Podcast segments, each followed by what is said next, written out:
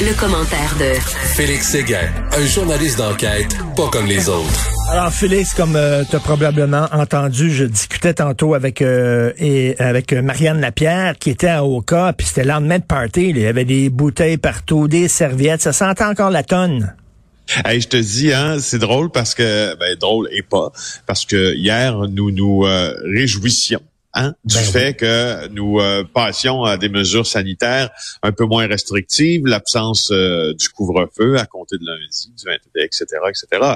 Alors, euh, c'est un dur réveil. Ben, tu sais, pour, moi, je suis pas surpris, mais pantoute, pantoute, pantoute, parce que le message que les gens ont retenu, c'est que c'est party time, c'est fini, c'est terminé, on ouvre. Oui, c'est ça. Puis, puis tu sais, en même temps, qu'est-ce qui a, qu'est-ce qui aide à, à ce non-respect des, des, des consignes, c'est bien sûr la chaleur, le temps est bon, le temps est doux, euh, et c'est les premières vraies journées qui ressemblent à l'été. Alors, euh, comme tu en as euh, discuté avec Marianne, c'est un millier de personnes, un millier de personnes, dont plusieurs en état d'ébriété, qui ont dû être évacués de la plage d'Oka mercredi. Ils étaient l'un par-dessus, les uns par-dessus les autres, ou presque, et ils sont allés s'installer là-bas vers 14h30, dénonce une médecin là qui a a été interviewé par Olivier Fauché du Journal de Montréal, qui s'est rendu à la plage d'Oka pour aller faire un pique-nique avec ses parents, donc dans le respect des normes, okay. présume-t-on. Sauf que là, elle, elle voit ça, puis elle commence à filmer. Les images que l'on voit sur le site de TVA Nouvelle, entre autres du Journal de Montréal, c'est filmé par elle. Alors, elle a tourné cette vidéo-là, puis t'as vu les, t'as vu, hein?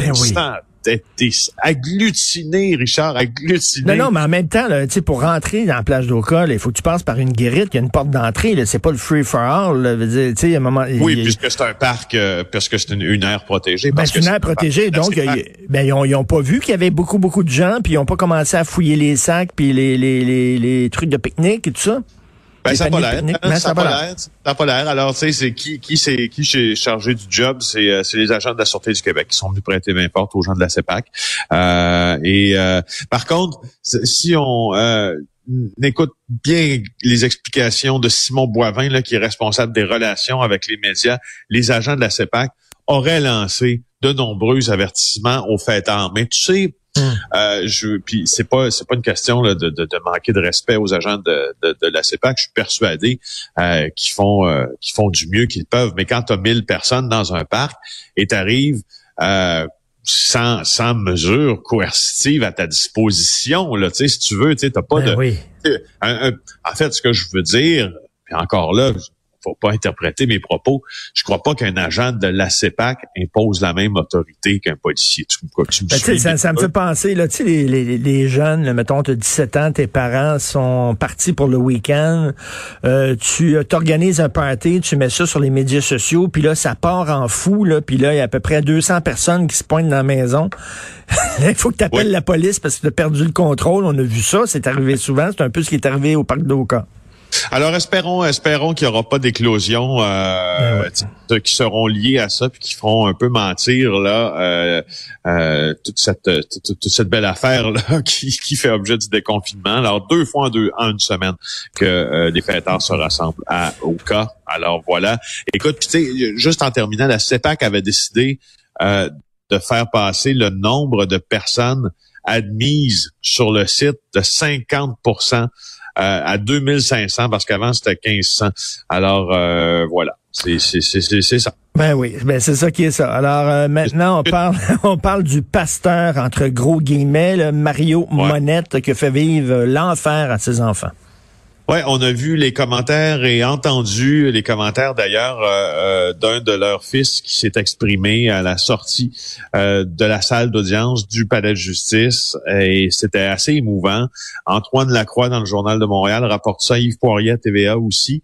alors d'abord plaçons le jeu, hein, qui qui est cet homme, qui est Mario Monette, ben c'est comme tu le dis entre gros, guillemets un pasteur qui avec sa femme Carole Monette ont infligé des abus euh, physiques à leurs enfants qui euh, de de graves abus physiques pendant un quart de siècle. C'est 25 ans d'abus. 25, ans, là, on dit, là, fait ça à coup de bâton, fait ça à coup de ceinture, à coup de strap et tout ça. On parle d'enfants qui étaient en bas âge, euh, de 3 à 7 ans, euh, jusqu'à jusqu'à leur adolescence. Dès 3 ans jusqu'à leur adolescence, ils se sont fait frapper. Et là, euh, il y a une affaire que je ne comprends pas, Félix, c'est que, bon, ils sont allés en prison, eux autres, ils ont été finalement condamnés à quoi, 50 prison.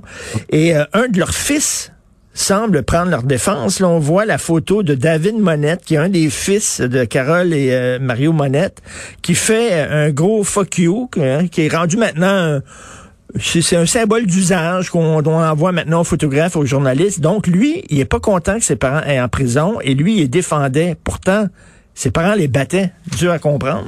Ouais, même même réaction concernant euh, le fils de David Monette, puisqu'on a vu l'un un, autre de ses fils lui rendre un témoignage ma foi bouleversant qui parlait des thérapies qu'il doit suivre, qu'il parlait maintenant de, l'espoir qu'il porte en ses propres enfants, parce que au fond, euh, tout, tout, tout, ce qu'il garde en vie, c'est un peu sa propre progéniture maintenant, en essayant de pas euh, recopier les gestes que lui a subis dans le passé. Puis d'un côté, tu as cet autre frère, David Monette, qui fait des doigts d'honneur aux médias qui sont là. Franchement, euh, ben c'est à n'y rien comprendre. Ben, on, lui, lui, connaît pas le fond de l'affaire, là, tu sais, là, mais ce qu'on comprend, c'est qu'il prend pour eux, effectivement. C'est c'est un peu une technique de division, c'est un peu c'est un peu particulier. Ben oui, donc, lui, euh, veut dire, soit qu'il n'a pas été battu par ses parents, ou il a été battu, mais il les comprenait. je sais pas, il prenait à force, tu sais, euh, c'est quoi le syndrome de Stockholm là? Euh, tu, tu, prends pour les, les ton bourreau finalement, là, ton ravisseur, tu prends pour lui. C'est peut-être ça qui mais ça c'est particulier en tout cas. En tout cas, c'est une forte de perte de contact, j'imagine, avec la réalité, la réalité, parce que les raisons qui étaient euh, invoqué par euh, le, pasteur et sa femme pour euh, pour infliger des corrections aux enfants. Puis il y en avait plusieurs, puis des raisons, des, des comportements au fond que l'on voit dans chaque dans, dans, dans, nos vies courantes, puis qui nous mènent jamais à la violence. Un enfant turbulent, correction. Impolitesse, correction. Mauvais choix de musique, correction. Comportement déplacé, je cite l'article d'Antoine Lacroix, lors de services religieux, correction. Alors euh, c'est ça. Puis, alors une famille euh, toxique euh, décrit le juge là, où la fréquence des sévices physiques était quasi quotidienne de 1980 jusqu'à 2004. Condamné Mario Monette et Carole Van Hout Monette à quatre ans d'emprisonnement mercredi. Je veux juste te dire que c'est la première euh, décision très médiatisée, là, si je ne m'abuse, du juge Marc-Antoine Carrette. Marc-Antoine Carrette, c'était un, c'était et ce l'est encore, un brillant avocat criminaliste euh, euh, de Montréal, maître mmh. Carrette, lui notamment qui avait été engagé assez récemment là, avant d'être nommé juge par Sébastien Boulanger d'Orval de Desjardins, puis plusieurs personnes qui Marc-Antoine Carrette là, a un, une, franchement une grande tête euh, de droit.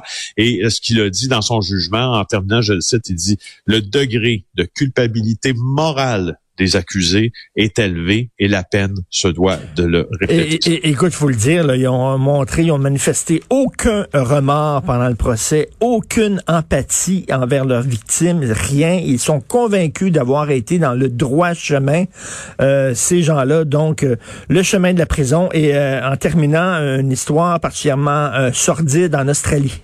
Oui, un Australien qui euh, qui était quelqu'un qui avait des, des problèmes hein, d'accumulation, hein, euh, euh, euh, accumulateur compulsif, on pourrait dire. alors, il a tué lui un cambrioleur qui s'est introduit chez lui il y a 15 ans, mais ce que rapporte ABC aux États-Unis, la radio-télévision publique australienne, c'est que il a gardé le cadavre de la personne qui l'a tué pendant 15 ans chez lui, en utilisant des désodorisants pour masquer euh, l'odeur. Alors, quand tu parles de sordide... 15 ans? Mais le cadavre était momifié, là, c'est ça? Ben, tu sais, à 15 ans, euh, tu sais, nous prononcer sur l'état du cadavre, on peut se prononcer sur le fait que probablement qu'il euh, est en état de décomposition plus ben. qu'avancé. Hein? Je, je, mais je, je, bon, c'est un, un, problème de santé mentale. Ben euh, oui. Alors, euh, Allez, c'est ok, c'est un gars qui accumulait comme un hoarder qu'on appelle euh, en anglais là. Euh, J'adore ce genre d'émission là aux États-Unis où tu vois des, des intérieurs de maisons là qui ont qui ont l'air vraiment des dompes. Euh, merci beaucoup, Félix. On se reparle demain. Félix Séguin du bureau d'enquête du Journal de Montréal et du Journal de Québec et bien sûr de JE.